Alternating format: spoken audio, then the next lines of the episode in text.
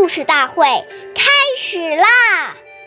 每晚十点，关注《中华少儿故事大会》，一起成为更好的讲述人。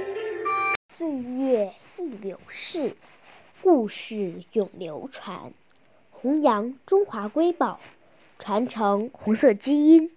我是中华少儿故事大会讲述人尚凌宇，一起成为更好的讲述人。今天我给大家讲的故事是《故事大会红色经典故事》第十三集：朱德和两块肥皂。今天我给大家讲的故事是朱德爷爷的小故事。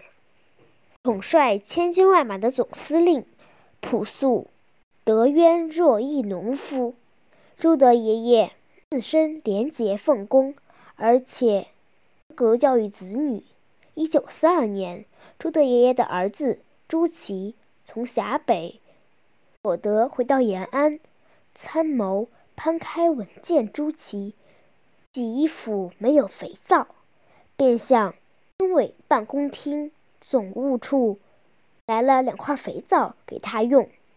朱德爷爷看见了，便要求开文退回所领的肥皂，并告诉他以后不能。再向公家要东西给朱祁用。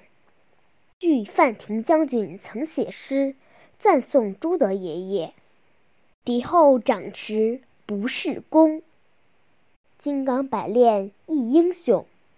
时人未识将军面，朴素混如田舍翁。”关注中华少儿故事大会，一起成为更好的讲述人。我们下期再见。